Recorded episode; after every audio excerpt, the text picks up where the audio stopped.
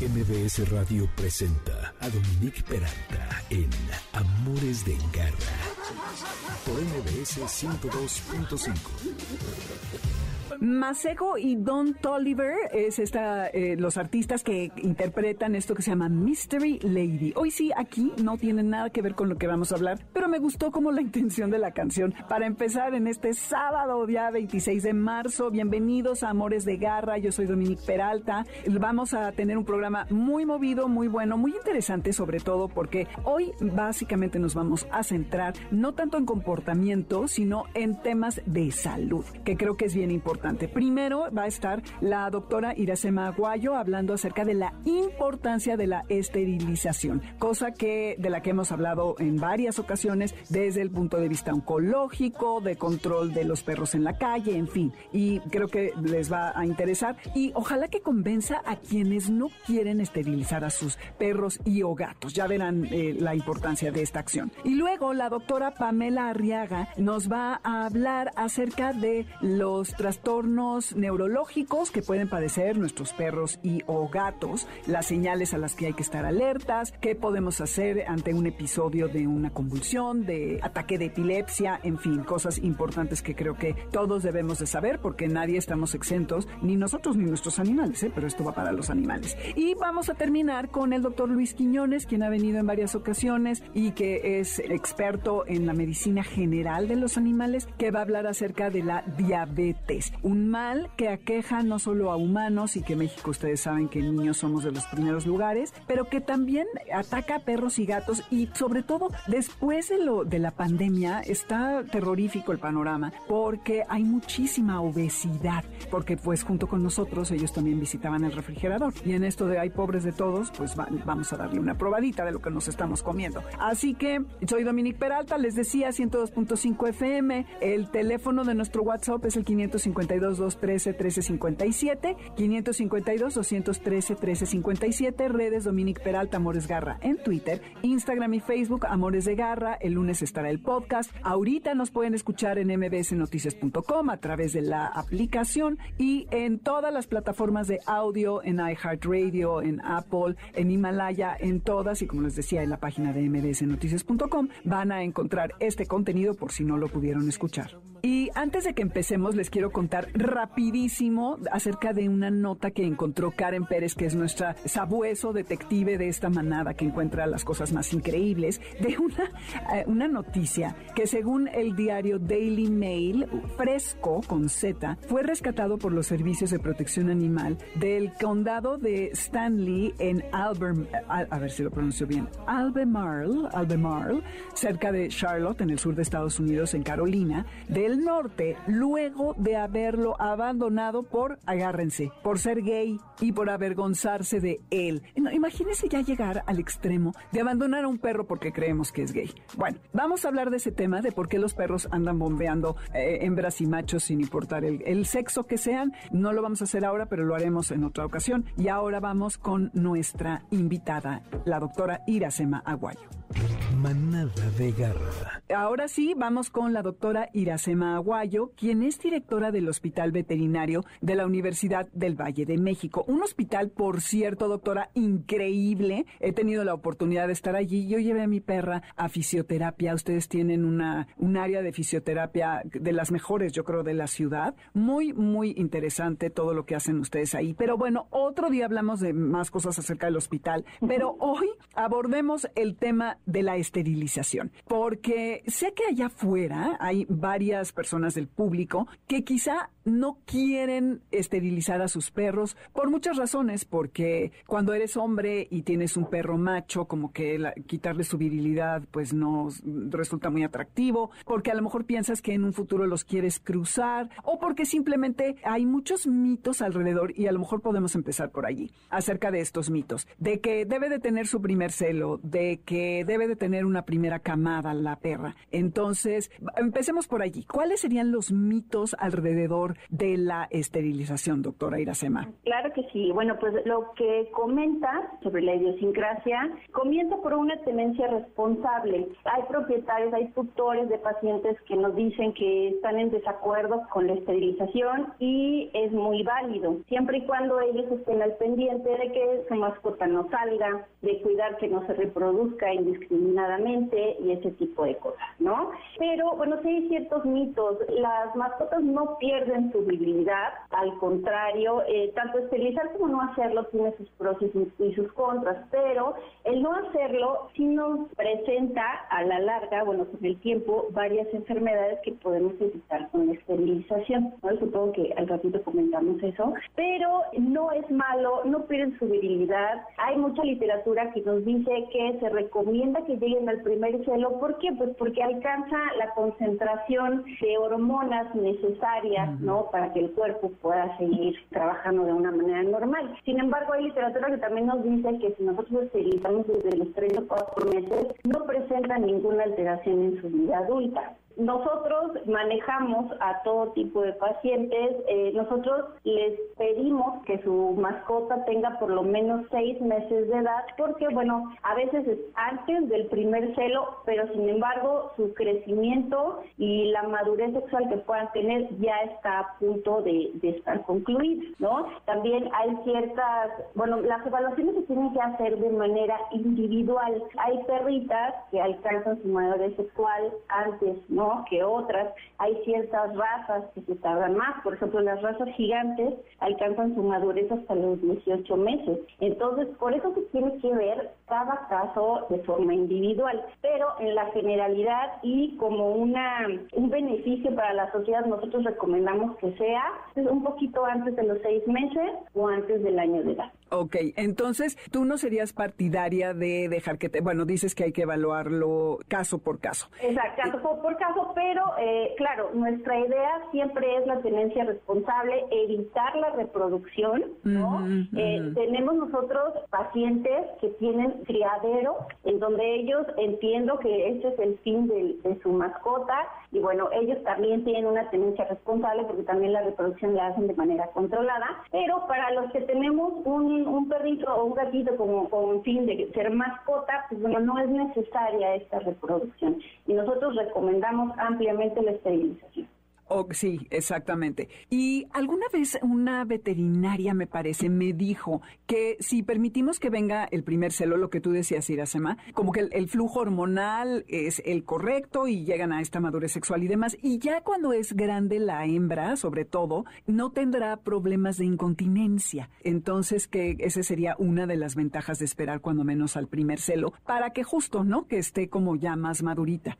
Eh, bueno, sí, de hecho, eh, nosotros podemos evitar eh, muchos problemas esperando aquí el primer celo. Como les decía, la producción de hormonas es muy importante para el desarrollo ¿no? del cuerpo en general y si nosotros mermamos esto, podemos estar alterado, pero no es una regla. O sea, hay perritas que de tres o cuatro meses han sido esterilizadas, tienen una vida adulta plena. Exactamente. Y entonces, cada caso y dependiendo de lo que desencadena esa enfermedad, pues bueno, podemos hacer la evaluación. Ahora, también lo que decías acerca del comportamiento, que los machos no pierden su virilidad, pero lo que sí es que se calman, no son tan territoriales y de hecho mucha gente recomienda la, ay, estoy pegando aquí al micrófono, recomiendan la esterilización como una forma de poder controlar el comportamiento del animal en el sentido de que no sean tan bravos, ¿no? A lo mejor, y no sean tan territoriales. territoriales. Ay, no, yo me estoy trabando. Sí, eso sí, eh, ellos... Eh, desarrollan un carácter dominante entre más maduros sean, entonces, bueno, desarrollan un carácter más dominante, pero cuando nosotros los esterilizamos en a edades más tempranas, pues bueno, tienden a no ser agresivos, a no ser territoriales, ¿no? Sobre todo con nuestros machos, en general son más tranquilos y sobre todo, pues bueno, evitamos muchas peleas ¿no? En territorio, en gatos sobre todo, ¿no? Que ellos son los que, los que tratan de ver cómo escapan y bueno, tienen estos, estas peleas por territorialidad que a la larga nos pueden provocar enfermedades, infecciones, caídas, fracturas, otro tipo de cosas por estas peleas. Exactamente. Y lo que decías acerca de otros beneficios, ah, pero ya sé, antes te iba a preguntar, de los gatos, otra cosa que en cuanto a comportamiento puede resultar muy benéfico en torno a los gatos que están ya esterilizados, sobre todo, como señalabas, los machos, es que no tengan esa urgencia por salir a buscar a hembras y que no se expongan a todos los peligros de lo que es estar en el asfalto, ¿no? En la urbe, claro, ¿no? Claro, enfermedades, ¿no? Enfermedades virales, por ejemplo, ¿no? Tenemos el SIDA felino, tenemos la leucemia felina, ¿no? Que en esta convivencia, eh, bueno, se pueden infectar, ¿no? Otra cosa, el comportamiento es que un macho va a querer estar marcando, va a hacer el marcaje, ¿no? Entonces es una es una ventaja, ¿no? Felino y canino, ambos, ¿verdad? Eh, felino y canino, sí. Ok, entonces no hay tanto marcaje. Sí, hijo, que yo te juro que yo no tengo perros machos por eso, porque tuve uno al que amé con todo mi corazón, que no era mío, sino era de mi marido, pero luego me adoptó a mí y yo lo llevaba a todos lados y ya sabes, iba por el mercado de Coyoacán y este alzando la pata en cada puesto. Me quería morir. Claro. no, era era un caballero, ¿eh? estaba súper educado, pero pues bueno, al final es un animal. Entonces yo decía, qué oso que no me vean. Eh, pero bueno, ya, por ahora tengo puras hembras. La verdad, por eso. Oye, Iracema, eh, decías al principio que había otros beneficios de salud para los perros al estar esterilizados y que hablaríamos de eso un poquito más adelante. Entonces, ha estado aquí Alexis Montes, un oncólogo que es, no sé, quizá lo conoces, eh, me parece que es extraordinario. Afortunadamente no he tenido, no he requerido de sus servicios, pero él nos dio una estadística espeluznante y la, la estaba buscando y no la encontré, eh, pero algo así que si tú esterilizas a una perra, tiene la posibilidad de 0.3%, una cosa así, de tener cáncer de mama. Entonces, le estás bajando las posibilidades, o sea, casi que ni tendría cáncer si, si la esterilizas, ¿no? Así es, así es. Sí, sí, es, es muy importante la relación que hay entre eh, un animal entero, ¿no? Bueno, en este caso una hembra completa, y la relación con el cáncer de mama, eh, sí, en, en, edades adultas, ¿no? Así como en machos, eh, la presentación de hiperplasia prostática, que, bueno, no necesariamente es cancerosa, pero la hiperplasia prostática es muy parecido el cuadro al ser humano, ¿no? Entonces, que empieza con molestias, no puede hacer pipí, tiene infecciones recurrentes, y al final, bueno, pues, ¿cuál es el tratamiento? Pues tenemos que esquivar, ¿no? Ah. La próstata, y, y bueno, y pues va con la castración, ¿no? Entonces, hay ciertas razas predisponentes, pero sin embargo, la incidencia de hiperplasia prostática es muy alta, ¿no? En los perros adultos. Órale, pues una razón más para operarlos. Oye, y algo que fíjate que no sé por qué nunca lo he preguntado cuando hemos hablado de este tema, es ¿cómo le haces para que tu hembra macho felino o canino no engorden después de esta operación? Fíjate que yo he tenido varios, todos los he esterilizado, y una sí engordó, yo no la esterilicé ya me la entregaron así, pero tengo otra que, bueno, ni siquiera le cambió el carácter. Ella sigue siendo una cachorra, casi tiene cinco años ya, y su comportamiento y su físico son muy delgados y es muy, muy infantil, bueno, infantil, muy cachorra, por decirlo así. No obstante, Milka, mi otra perra, era como una malinois, es callejera, eh, en cuanto a delgada, porque es como pastor alemán, pero albina, y pues sí está gordita, además tiene hipotiroidismo. Entonces, y los gatos también engordan, ¿no? Yo sé que tiene que ver con la alimentación y con la actividad física que tengan, pero ¿cómo le hacemos para que no caigamos en esto? Ok, bueno, primero que nada, sí se considera un mito que engorden, pero sí, pero no. ¿Por qué? Porque, bueno, cuando ellos están enteros, cuando tanto las hembras como los machos están enteros, tienen un aliciente para buscar salirse, para buscar hembras, están ansiosos, están inquietos, ¿no? Están viendo si lo logran, si no, son eh, territoriales, entonces, bueno, gastan mucha energía. Cuando nosotros los esterilizamos o los castramos, ellos baja, baja, aparte de que baja su metabolismo, esa necesidad de actividad, de buscar salirse, de buscar a la hembra, de estar excitados, de moverse mucho, disminuye también. Entonces, bueno, depende de nosotros que la actividad física se conserve. Y obviamente, pues bueno, ¿no? El, control de alimentos pues pasa con nosotros, ¿no? Que pasó en la pandemia? Pues estoy en casa, estoy cerquita del refri, no tengo que salir para moverme, entonces, bueno, pues todos ganamos peso, ¿no? Pasa exactamente lo mismo con ellos, ¿no? Entonces nosotros tenemos que evitar el sedentarismo en nuestras mascotas, nosotros tenemos que salir a que ellos tengan actividad física, ¿no? A lo que estaban acostumbrados para que puedan conservar su peso. Wow, sí, pues sí, ahora sí que nosotros tenemos que abonar y ayudar a que ellos no, no caigan en esto, ¿no? Que sí es terrible porque ya trae otras consecuencias. Oye, ¿y cuántos celos tiene una hembra perro y una hembra felina? Porque creo que hay una, bueno, este, diferencia abismal. Sí, claro, claro, hay una diferencia. Por ejemplo, un perri, una perrita tiene entre dos y tres celos anuales. al año, así es, pero una gatita estamos hablando de entre 6 y 8, ¿no? Entonces, y pues bueno, una, una gatita a los 28 días puede entrar en celo nuevamente, ¿no? Si, si es que tiene la estimulación de un macho. Entonces, entonces bueno, el, el, control de la población felina pues tendría que ser mucho más estricto, ¿no? Eh, que con los perros. ¿no? Nosotros de alguna forma podemos tener controlado el celo en las perritas, solamente encerrarlas, pero con los gatos es mucho más difícil.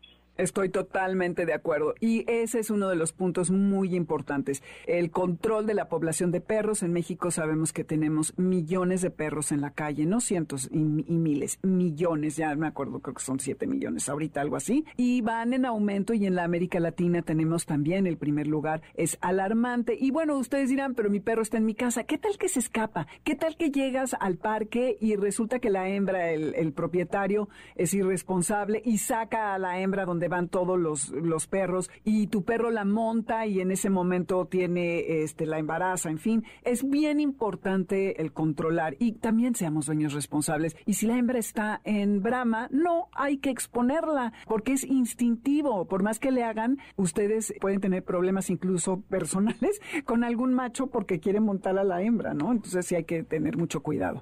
Sí, claro, como bien decías, es un problema de salud pública, ¿no? El, tener eh, perritos y gatitos sin dueño es un problema importante. Nosotros lo vemos mucho, ¿no? También es una situación estacional, por ejemplo, eh, llega Navidad y todo el mundo tiene perros y gatos, pero pues llega en, finales de enero o febrero y ya crecieron y entonces pues ya empieza el abandono, ¿no? Nosotros recibimos, no sabes cuántos llamadas recibimos de, pues es que mi hijo pidió un perro, pero no podemos tenerlo ¿no? Estamos ahorita enfrentándonos a, ¿qué crees? Pues en pandemia adopté un gato, pero pues ahora yo me voy a trabajar, ya no lo puedo tener, ¿no? Y bueno, son condiciones muy, muy alarmantes, ¿no? Porque si nosotros no los aceptamos, pues a la larga esos, esos pacientitos se van a quedar en la calle. Totalmente. Ay, Iracema Aguayo, gracias por estar aquí. ¿En dónde podemos localizarte si alguien quisiera hablar contigo, comunicarse? ¿A dónde te encontramos? Claro que sí, les paso el teléfono del hospital. Por favor, cualquier duda que tengan al respecto del procedimiento de la esterilización o de comportamiento, llámenos, no tienen ningún costo. Nosotros estamos aquí para ayudarlos. Y bueno, nuestros teléfonos es el 55 55 99 26 26 o mi correo es iracema.aguayo.vmnet.edu. Por favor, acérquense a nosotros, acérquense a los médicos veterinarios para ayudarlos, para guiarlos y para decirles cuál es la mejor alternativa para su mascota. Maravilloso. Ven en otra ocasión para que sigamos hablando de estos temas. Muchas gracias, Iracema. No, de qué, mucho gusto. Igual. Cuidados de garra. Pues garra escuchas, no sé ustedes, pero a mí nunca me ha sucedido, pero sí es algo que de pronto lo pienso y la verdad me, me da un poco de miedo el pensar que mis perras podrían pasar por un episodio neurológico, que tuvieran alguna convulsión, algún ataque de epilepsia. Primero porque no sabría qué hacer, segundo porque sentiría horrible y tercero porque esto, eh, según yo, indicaría que hay un desorden neurológico. Y como aquí nos gusta hablar de todos estos temas como para tener un enfoque preventivo, para observar a nuestros animales y conocer su normalidad, entonces está aquí la doctora Pamela Arriaga Montero, quien justamente es especialista en el tema de neurología. Ella va a hablar acerca de estos temas, tiene un diplomado en neurología veterinaria, tiene seis años de experiencia en esta área, salió de la Facultad de Medicina Veterinaria y Zootecnia de la UNAM y es fundadora de Neuro Así que, Pamela, primero, bienvenida a Amores de Garra. Y segundo, estoy segura que por allá hay personas que ya han padecido, bueno, no ellas, pero algunos de sus animales, han pasado por alguna convulsión, algún ataque epiléptico. Y quisiera que nos hablaras, antes que nada, acerca de qué es un desorden neurológico y ya luego vamos a ir hablando específicamente de síntomas y demás. Y bienvenida, Amores de Garra. Hola, muchas gracias. Gracias por el espacio que me brindas el día de hoy para platicar de este tema tan interesante. Bueno, un desorden neurológico implica cualquier punto realmente del sistema nervioso. Propiamente estamos acostumbrados a relacionarlo principalmente con el cerebro y las convulsiones como tal, pero en realidad también implica, por ejemplo, la médula espinal y los nervios periféricos a grandes rasgos, ¿no? Entonces, eso es realmente lo que a grandes rasgos tenemos que estar muy atentos, ¿no? De que nuestro perrito o gato pueda tener afectado. Ok, y entonces una convulsión y también un ataque de epilepsia tiene que ver con esto, con desórdenes neurológicos. Claro, por mm. supuesto. Un ataque o una convulsión, como normalmente lo conocemos, es una lesión propiamente que nos indica que hay una alteración en la corteza cerebral de nuestros animales domésticos qué horror. Ok, a ver, vamos a ponernos en el caso de que eh, de pronto mi perro empieza a convulsionar. ¿Qué es lo que tengo que hacer, Pamela? Si es la primera vez, porque habrá quien está ahorita escuchándonos que ya tenga experiencia y sepa muy bien cómo proceder. Claro, cuando nuestro paciente tenga algún tipo de episodio eh, de estos, lo que tenemos que hacer es primeramente guardar la calma, porque si nosotros no estamos calmados y controlados, no vamos a ser capaces de poder ayudar a nuestro perrito o gato. Entonces, ese es un punto muy, muy importante. Yo siempre les recomiendo que tengan a la mano algún dato de algún hospital o clínica veterinaria que sea 24 horas para que podamos acudir de inmediato, ¿no? Propiamente no se recomienda la administración de fármacos porque no sabemos el efecto que puedan tener en los pequeñitos, ¿no? Aunque sean de uso humano y tengamos cierto conocimiento, hay muchos medicamentos que pueden generar una toxicidad en ellos. Entonces, lo más importante es estar calmados y acudir de inmediato con algún médico veterinario cercano que nos pueda ayudar a estabilizar a nuestro paciente. Una vez pasado este primer paso, bueno, ya con calma podemos llegar a, a buscar algún sitio de referencia donde haya propiamente un especialista en neurología veterinaria que le pueda dar seguimiento a este caso, ¿no? Y poder determinar la causa, así como el mejor tratamiento para ello. Ok, entonces eh, lo que dices es tener a la mano el dato de un hospital para llevarlo en ese momento y no darle fármacos, lo cual creo que pues es evidentemente muy importante porque como decías al principio está indicando este ataque que hay una, una lesión, pero depende de dónde esté ubicada y cuál es la causa, que es lo que hay que hacer. Ahora, al verlo convulsionando, ¿qué hago? ¿Lo agarro? ¿Lo dejo?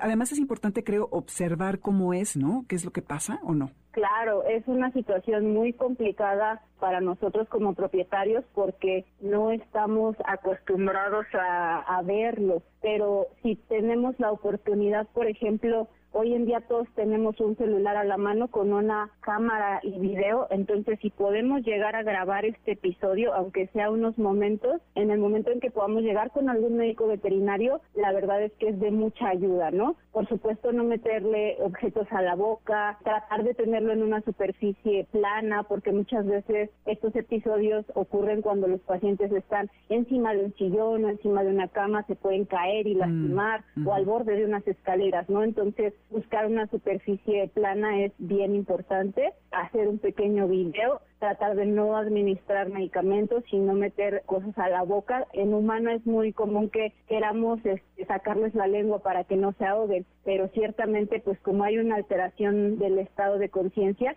pueden lastimarnos. ¿Y en los perros y o gatos es eh, recomendable hacer esto, tratar de moverles la lengua o no? Realmente no, porque sí pueden llegar a, lastimarnos, ¿no? Ah, Entonces, meramente, pues tratar de estar ahí con ellos para tranquilizarlos, ¿no? Oh, de acuerdo. Ahora, hay perros que son perros que están entrenados para ayudar a personas que justamente padecen de epilepsia. Y ellos lo que tienen esta, es un entrenamiento para estar sensibles a los síntomas pre el ataque. Entonces, los perros pueden hacer este servicio para nosotros y tú, si tienes epilepsia, tienes a un animal, así para que te ayude a detectar y que, como señalas, si estás en unas escaleras, te sientes en ese momento o bueno, que busques un lugar para no caer y pegarte, en fin. Tú como propietario, claro que no estás pensando que tu perro tiene este problema o no lo sabes, puedes ver ciertos síntomas pre el ataque que te pueda ayudar a que lo pongas en la situación que decías en una superficie plana y demás, o es muy difícil entender que algo va a pasar? No, esto es porque realmente cuando un paciente tiene crisis epilépticas hay varias fases que suceden y una antes tiene un nombre que se conoce como aura, que la definición es una sensación subjetiva que antecede como tal a la cumbre, ¿no? del episodio de la crisis en sí. Entonces, también nosotros podemos identificar el aura de nuestras mascotas. En ese momento o el día que los pacientes van a tener un episodio, ellos llegan a estar más apegados con nosotros, tienden a, estar temerosos, mucho más ansiosos. Es completamente, eh, como su nombre lo dice, algo subjetivo, pero cuando convivimos día a día con nuestras mascotas, logramos identificarlo. Entonces, sí es posible que podamos llegar a, saber hasta cierta manera cuándo va a tener un episodio. También es muy importante que sepamos que los pacientes que padecen crisis epilépticas, el estrés puede ser un factor detonante. Entonces es algo que definitivamente debemos de tener en cuenta. Eh, muchos perritos hoy en día sufren trastornos de ansiedad, así como nosotros debido al estilo de vida que se vive. Entonces es bien importante que si nuestro pequeño tiene un desorden de ansiedad sea atendido, porque en algún punto eso puede generar, pues detonar este tipo de episodios, ¿no? Ay, qué, complejo, oye, si ya de por sí todos nosotros estamos alterados en esta vida, pobres de nuestros animales, oye, que, que también padezcan de esto y a propósito de ello puedan sufrir algún desorden neurológico. Oye, Pamela, y si de repente noto que mi perro como que, para esto puede haber muchas causas, tiene como una ceguera repentina o tiene dificultad para caminar o tiene una parálisis o le está brincando como un músculo o le, se le mueve rápidamente los ojos. ¿Esto me estaría indicando que algo está pasando a nivel neurológico? Por supuesto, realmente hay muchos signos que nos pueden indicar esto, como una clase de mareo que nosotros conocemos como ataxia o incoordinación, el arrastre de las extremidades, mm. por ejemplo, la dificultad para subir, bajar escaleras, camas, sillones, que antes pueden hacerlo eh, de rutina, estos movimientos involuntarios de los ojos, ya sea hacia arriba o hacia lateral, por ejemplo, un ladeo de la cabeza, a veces también pasa que llegan los propietarios y dicen, es que como que se recarga en algún mueble, eso también es un signo eh, neurológico, ¿no? En realidad hay un abanico de posibilidades muy grande. Ay, óyeme, pero qué barbaridad, porque aparte de todo, todo esto que describes también puede obedecer a otras cosas. Oye, ¿y la edad tiene que ver o cualquier animal en cualquier momento, cualquier perro, gato, en cualquier etapa de su madurez, de su juventud, puede tener alguno de estos síntomas? En realidad, como seres vivos que son y como mamíferos al igual que nosotros, hay enfermedades muy particulares del desarrollo, lo que quiere decir que hay ciertas cosas que pueden afectar a los cachorros, algunos pacientes en etapa de adulto joven o media y algunos otros degenerativos, ¿no? En las etapas en las que son geriatras. Entonces, desafortunadamente pueden llegar a afectar en muchas etapas de la vida, ¿no? Yo siempre les, les digo que de alguna u otra manera, pues es una cuestión de azar. Claro que hay razas más predispuestas a padecer ciertas enfermedades que otras. ¿Como cuáles? Eh, en este caso razas, por ejemplo, como los Pug, como Boxer, como chihuahueños, dependiendo de los pastores alemanes, dependiendo de la raza, son las enfermedades a las que nos vamos orientando. Pero bueno, siempre es importante estar informados para que podamos darle la, atención óptima, ¿no? Entre más pronto podamos atenderlos, podemos llegar a, a, paliar o a tratar las enfermedades si es que tienen cura y si no, pues a manejarlas de una mejor manera. Uf, oye, y obviamente si hay un tumor en el cerebro, pues va a provocar algunos de estos síntomas, bueno, de estos, de estas señales de las que hablábamos, o si a lo mejor tuvo una infección y le puede causar algún síntoma, bueno, alguna señal neurológica o, o que haya ingerido un veneno y entonces le provoque algo de esto, ¿esto es posible? Claro, por supuesto, las causas son diversas, ¿no? A los pacientes también pueden generarles eh, accidentes cerebrovasculares, por ejemplo, mm. eh, las intoxicaciones, claro que sí, este, los tumores. Realmente el pronóstico de este tipo de enfermedades evidentemente depende de la causa y de cuánto tiempo tardemos en atenderla es cuestión de, hacer el abordaje diagnóstico y por supuesto pues referirse a algún especialista en el tema para intentar ser lo más certeros posibles, ¿no? Y en el caso de que padezcan algún tumor intracraneal o adentro del cerebro, por ejemplo, no sea candidato a tener una cirugía, la verdad es que muchas de las ocasiones, por malo que suene el pronóstico, también podemos eh, llegar a paliar los signos, siempre con el objetivo de que puedan tener una calidad de vida, ¿no? El tiempo que estén con nosotros, que la pasen lo mejor posible a pesar del diagnóstico que puedan llegar a tener. Claro, esa era mi siguiente pregunta. El tratamiento obviamente depende de la lesión, de la causa, de la etapa en la que esté, pero la mayoría, bueno, eh, todo se puede tratar y palear, como dices, ¿no? Entonces se puede mantener una buena calidad de vida, que es lo que a lo que todos aspiramos personalmente y para nuestros animalitos, ¿no? Sí, claro, al final de cuentas son un miembro más de la familia, ¿no? Entonces, con todas las buenas cosas que nos dan el amor, la compañía, pues evidentemente nadie quiere que, que sufran, ¿no? Totalmente de acuerdo. Pamela, muchísimas gracias, ha sido muy aleccionador todo lo que nos dices. ¿Dónde te podría localizar la, la persona o las personas que quisieran comunicarse contigo? ¿Tienes redes, teléfono? ¿A dónde te pueden encontrar? Así es, pueden eh, seguirnos en el Facebook de Neuropet, donde nos dedicamos a trabajar con pacientes que tienen problemas de ortopedia, neurología eh, y fisioterapia principalmente, pero bueno, también tenemos eh, consultas generales sin ningún problema. Estamos ubicados en Laguna de Tamiagua, número 61, Colonia Anáhuac, primera sección, en la Alcaldía Miguel Hidalgo. Eh, nuestro teléfono de contacto es 55 15 49 10 55 previa cita. Sin embargo, si alguien tiene la necesidad, con muchísimo gusto los atendemos. Genial. Muchísimas gracias, Pamela. Vuelve pronto para que sigamos hablando de estos temas. Gracias. Gracias a ti, un gusto. Adiós. Bye. Muy bien, pues ahora agarra escuchas, nos vamos a ir rápidamente a un corte y no se vayan, esto que están escuchando es Juan Soto, fantasía, ¿no? Esta vida de fantasía que quisiéramos todos llevar, pero pues bueno, a veces no es posible. Entonces les decía que no se vayan porque vamos a tener al doctor Luis Quiñones, que ya ustedes lo conocen, ha estado con nosotros en dos que tres ocasiones, para hablar acerca de la diabetes escribió un artículo bien bonito al respecto y además va a hablar, que ya lo hemos hecho, pero creo que es muy importante y más después de la pandemia y de todo lo que le dimos de comer a nuestros animales. Esto es Amores de Garra, soy Dominique Peralta. No se vayan que volvemos aquí al 102.5. ¡Hey, quieto! Quédate con nosotros. En un momento regresamos. Estás escuchando Amores de Garra en MBS 102.5.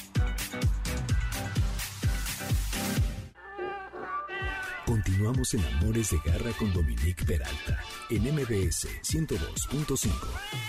¿Sabes dónde está tu gato? Regresamos. MBS 102.5. Anthony Escandón, esto que se llama Floto. Qué ganas de estar flotando. A ver qué les parece esta canción. Bueno, no la tenemos toda completa, pero les recuerdo que en Spotify pueden ir y visitar bajo mi nombre la lista de Amores de Garra y ahí van a encontrar muchísimas canciones que he puesto a lo largo de los tres años y tres meses que ya llevamos al aire. Soy Dominique Peralta, esto es Amores de Garra por el 102.5 FM. El teléfono de nuestro WhatsApp es el 552-213-1357, redes Dominique Peralta Amores Garra. En Instagram mi Facebook Amores de Garra. El lunes el podcast en mbsnoticias.com, en donde en este momento estamos allí en vivo por si lo quieren escuchar en sus dispositivos, ya sea su computadora, teléfono, y en, también en la aplicación y en el resto de las plataformas que reparten contenidos de audio como iHeartRadio, Himalaya, Apple, y mbsnoticias.com, por supuesto, van a encontrar el podcast de este programa. También pondremos las ligas en nuestras redes. Cuidados de Garra tengo entendido que la diabetes es una enfermedad, bueno, que ya sabemos que es tremenda porque ataca a humanos y a animales, no por igual, pero sí se, estima que uno de cada 100 perros cuando llega a los 12 años podrá desarrollar diabetes y en gatos está estimado que uno en 50 o uno en 500 puede desarrollar la diabetes. Y bueno, estos son, ya saben, México no, no nos distinguimos, no nos destacamos por las estadísticas, pero en Estados Unidos estos son los números que tomé. Y tengo a Luis Quiñones, al doctor Luis Quiñones, quien es ya un frecuente amigo querido de este programa, quien saben que salió de la Facultad Veterinaria de la UNAM, de la Facultad Veterinaria, tiene un diplomado en pequeñas especies, 31 años de práctica profesional y 20 en cardiología y geriatría veterinaria. Escribió el libro Vida de Perros, Cuentos y Relatos. Alguna vez leímos algo aquí al aire de, de este libro.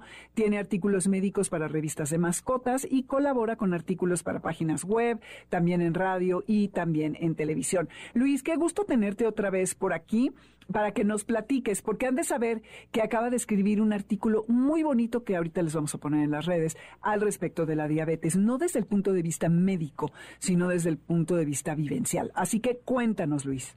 Muchísimas gracias, Domis. Pues sí, realmente la, la diabetes es una enfermedad, vaya, ataca perros y gatos, las estadísticas que viste cuando son muy reales, pero si pensamos que en cada consultorio puedes tener, no sé, 200, 300, 500 pacientes, digamos, pues podríamos pensar que en, en cada consultorio hay un paciente con diabetes. Uy. ¿sí? Depende de, eh, eh, digo, es muy interesante tratar el tema para que el auditorio sepa qué eh, signos hay y poderlo prevenir de alguna manera, ¿no? Entonces, eh, ¿para qué? Para que le ayude al veterinario. Me está pasando esto, el veterinario tenga la agudeza, claro, de, una, medir una glucosa en el consultorio es hoy muy sencillo, ¿no? ya no tienes que mandar hacer una química, aunque después la tengas que mandar por, por metodología y, descartar otras situaciones, pero con una gotita de sangre prácticamente mides la glucosa, ¿no? Entonces eso es muy importante este tema, ¿no? Tratarlo y platicarlo. Exacto. Oye, ¿y qué es lo que pasa cuando te da diabetes? Eh, lo que pasa es que dejas de producir insulina. ¿Qué es lo que pasa? Sí, claro, este, viene muy bien tu pregunta, ya que pues podríamos dar por sentado que pues, todo el mundo sabe que es la diabetes, sin embargo, pues vale la pena puntualizarlo. Pues la diabetes es la eh, elevación de la glucosa sanguínea por falta de insulina o disminución de esta. Puede ser ausencia total o disminución simplemente, ¿no? Se comporta muy similar a lo que pasa en humanos, se van, nada más que en los humanos pues vivimos muchos años, entonces el proceso pues se va paulatinamente, se van agotando las las células eh, beta del, páncreas que producen la insulina se van agotando, se van y tiene una diabetes tipo 2 y después tiene una diabetes tipo 1, ¿no? Que ya es totalmente insulino dependiente y viene el tratamiento con insulina. Igual pasa en los animales, nada más que el tiempo es mucho más corto, es decir, tienes un paciente, no sé, 6, 7 años o más mayor, que es lo más común, y em, el tiempo es muy corto. Sin embargo, lo que la, la gran mayoría, esto es importante decirlo, alcanzan a tener un buen nivel de vida, ya que el tiempo de vida de, los perros y los gatos pues es muy corto, entonces generalmente no, si son bien cuidados, no van a morir de diabetes, van a morir de otras cosas, otras complicaciones. Sí, que es a lo que debiéramos aspirar, porque la diabetes es una enfermedad de alto mantenimiento y que tiene muchas repercusiones. Oye, si no la controlas, perdón, pues entonces vas a tener secuelas, ¿no? Exactamente. Decías acerca de la edad. Es más común en gatos y perros de edad madura y ya que son mayores, seniles, podríamos decirlo así, pero también le puede dar a, a perro, a cachorritos, a, animales jovencitos, gatos no, y perros. No, sería muy difícil, muy difícil. Aunque hay un tema inmunológico que es una de las causas que se postulan para producirse la diabetes, eh, en los niños ocurre, o sea, hay niños que nacen con con, la diabetes prácticamente, la desarrollan al poco tiempo, niños de uno, dos años, y prácticamente ya no tienen insulina, ya se les acabó, se acabó por una cuestión inmunológica, una autoinmune, y se quedan sin. Eso puede ocurrir, eso puede ocurrir también en, en, en sin embargo no es lo común, ¿no?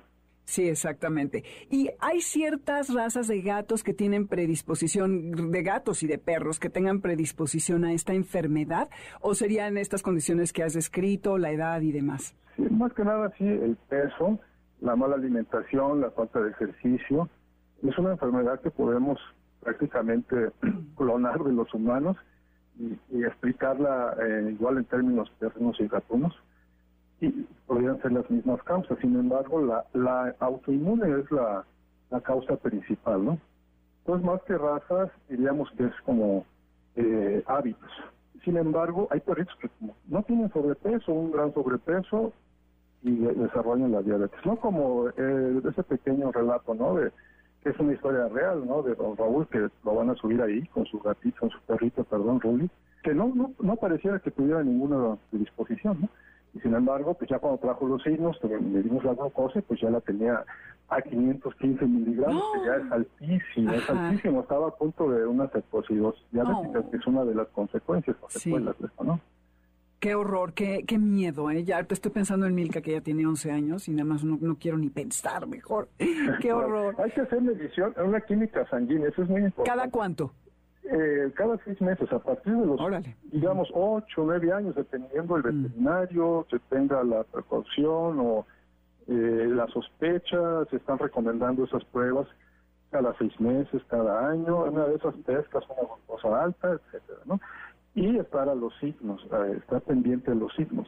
Pero sí, sí ayudan las químicas a esa edad, por lo menos cada año, digo, pues saber cómo está su estado físico general y que en un momento pues puedes determinar una glucosa alta y empezarlo a tratar.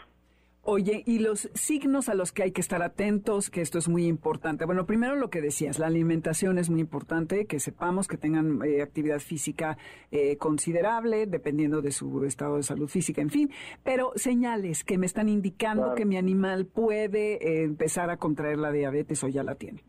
Generalmente lo que llamamos las las, las las tres polifagia, poliuria, polidipsia.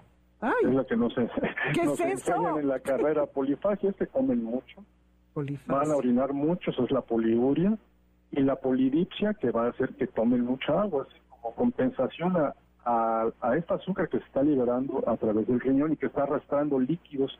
Entonces, una diuresis, se llamamos osmótica, la glucosa va sacando agua, entonces genera una sed. Como la glucosa no entra a las células, a las células del cuerpo, entonces eh, el animal empieza a comer porque no tiene energía. Mm. Básicamente un, un coma diabético, una cetoacidosis diabética, es porque se quedó sin energía las células, entonces viene una serie de consecuencias metabólicas que son mortales. Ese es uno de los signos eh, más comunes. Recuerdo un caso muy cercano, muy reciente, es una perrita pug, de 10 años, 9, 10 años, que lo que notó la dueña fue que había bajado de peso. Era una forma así súbita. Medimos la glucosa inmediatamente, estaba altísima. la corroboramos con laboratorio y empezó su tratamiento. Y ahorita que hablemos del monitoreo, les voy a platicar el caso de estos dos perritos también. Falta de apetito, también puede darse el caso después que estuvo comiendo y ya se está agotando el animal y deja de comer. Y por último, pues pueden postrarse y, y estar en, a un paso del coma o en el coma mismo, ¿no? No, no, bueno, ya, Luis, o sea, de aquí a, llorar, ¿qué te puedo decir? A ver, nada más repíteme, polifasia es cuando comen mucho, poliuria es cuando orinan, y poli qué es la tercera. Polidipsia es tomar mucha agua. Dipsia, agua, ok. Y a ver, dinos del monitoreo. Del monitoreo, eh, anteriormente lo hacía el veterinario y le daban esa, digamos, esa responsabilidad haciendo monitoreos en la semana, algo, pues como no es frecuente, no puedes llegar a un buen, buen este control, mantener la glucosa, digamos, en un perro. Si la mantienes en 150, 180, pues ya estás del otro lado. Los 150, 300 arriba, pues no está muy bien la cosa, ¿no? Entonces, hacía monitoreos, pero con los glucómetros y con toda la tecnología que hay ahora, el dueño lo puede hacer pinchando con un, con el, digamos, este aparatito que traen los glucómetros, este lápiz que es una punción, puncionas un pedacito de la oreja, te saca una gotita y la mides al momento. Ese es un buen monitoreo. Claro, hay que tener cuidado con esa oreja que no se infecte, estarle limpiando y el paciente también, enseñarle a que colabore y no todos los pacientes son fáciles. Entonces, mm, digamos que una buena perspectiva para uno que le hagan tres, cuatro, cinco mediciones a la semana porque no es falsería y idealista decir, ah, este sí lo hago diario y lo hago por lo menos seis veces al día, que eso sería lo normal, digamos, antes de comer, después de comer, después otra vez de comer en la noche. Y actualmente hay unos eh, sensores que se implantan, es como un parchecito, como una corcholata, eh, esto está en humanos y se adapta perfectamente para, para los perros, no tanto para los gatos por el tamaño, pero también es factible. Y este este sensor dura 14 días y ya nada más pasas tu celular con una aplicación y te da la lectura. Lo puedes medir las veces que quieras. Ese sería lo ideal. Y aquí lo hemos intentado y nos ha funcionado, principalmente con el Yorkie de 12 años, eh, precisamente de este relato, el señor Raúl, que se dedica en cuerpo y alma a su perrito mm. y lo ha hecho muy bien porque lo mantiene eh, con buenos niveles. Entonces eso ayuda muchísimo y también evitar el lado contrario, que cuando tú tienes un muy buen control con, insulina, te pasa que puede haber hipoglucemia y también es peligroso. Se te, vaya a desmayar, se te vaya a convulsionar. Pero con un monitoreo frecuente evitas ese tipo de situaciones. Entonces ahora pues la verdad es que es, tienen mejores expectativas que en años atrás. Claro, es que hay que aprovechar la tecnología, los avances, tanto estudio, tanta investigación. Pues Luis Quiñones, muchísimas gracias nuevamente por todo lo que compartes con nosotros. Estemos alertas entonces a la diabetes y dime a dónde te podría localizar la gente que quisiera contactarte. Claro que sí, con mucho gusto. Muchísimas gracias por todos ustedes y eh, está en el celular 55 31 88 4808 aquí en la clínica Perriguau Choro Campo 306, esquina Guadalquivir, aquí en la colonia Cuauhtémoc. ¿Nos repites tu celular? 55 31 88 48 08.